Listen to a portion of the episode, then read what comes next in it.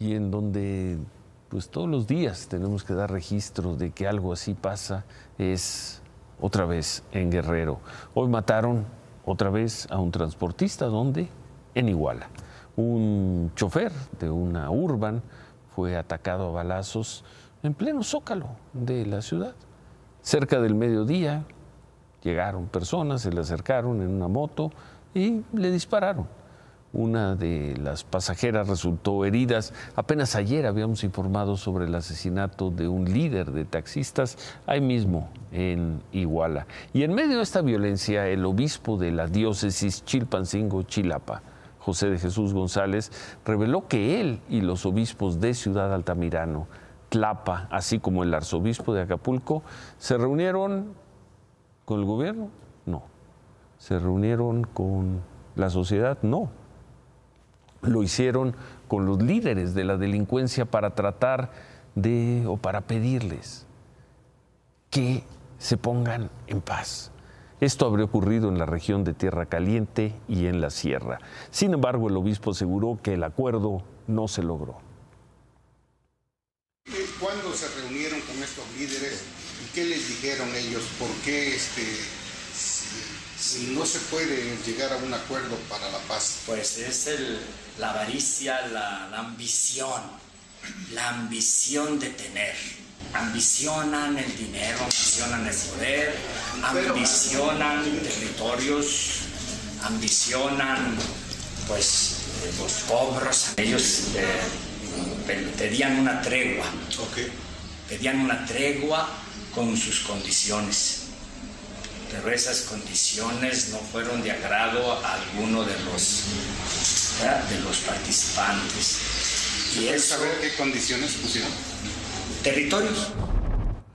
Y bueno, la iglesia tratando de mediar, la iglesia tratando de paliar la crisis, la terrible crisis de inseguridad en esa zona del estado de Guerrero. En la conferencia, por cierto, el obispo, el obispo Jesús González, aseguró que el gobierno federal tendría que estar haciendo mucho más en esa crisis de violencia.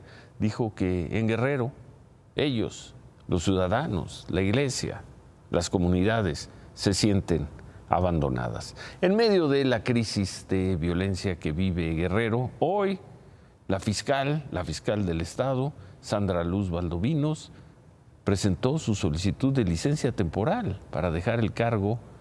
Dice que se va por seis meses. De acuerdo con la fiscal, lo hace para atender asuntos personales y familiares. Va a ser el vicefiscal de investigación, Zipacna Torres, quien se quede al frente de la Fiscalía de Guerrero. Y sobre estos temas, anoche informamos que Citibanamex presentó un anuncio donde se alerta del alto riesgo de que el crimen organizado intervenga en las elecciones, pues ya dentro de tres meses y medio.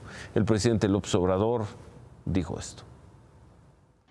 No vemos nosotros eh, que eh, se desate la violencia eh, política, electoral. Va a seguir la misma tendencia a que disminuyan los delitos. Acerca del narco, no establezco relaciones de complicidad con nadie. Entonces, por eso, no hay nada que temer. Están queriendo que este, se enrarezca el ambiente político, pero les cuesta mucho trabajo porque la gente está con nosotros. Pues la misma pregunta que en el tema de la falta de agua, ¿será politiquería? Las denuncias, la preocupación de muchas personas en muchas comunidades a lo largo del país de que puede haber presencia de grupos criminales pues en las campañas, si no es que la hay desde ahora y será más fuerte conforme se acerquen las elecciones.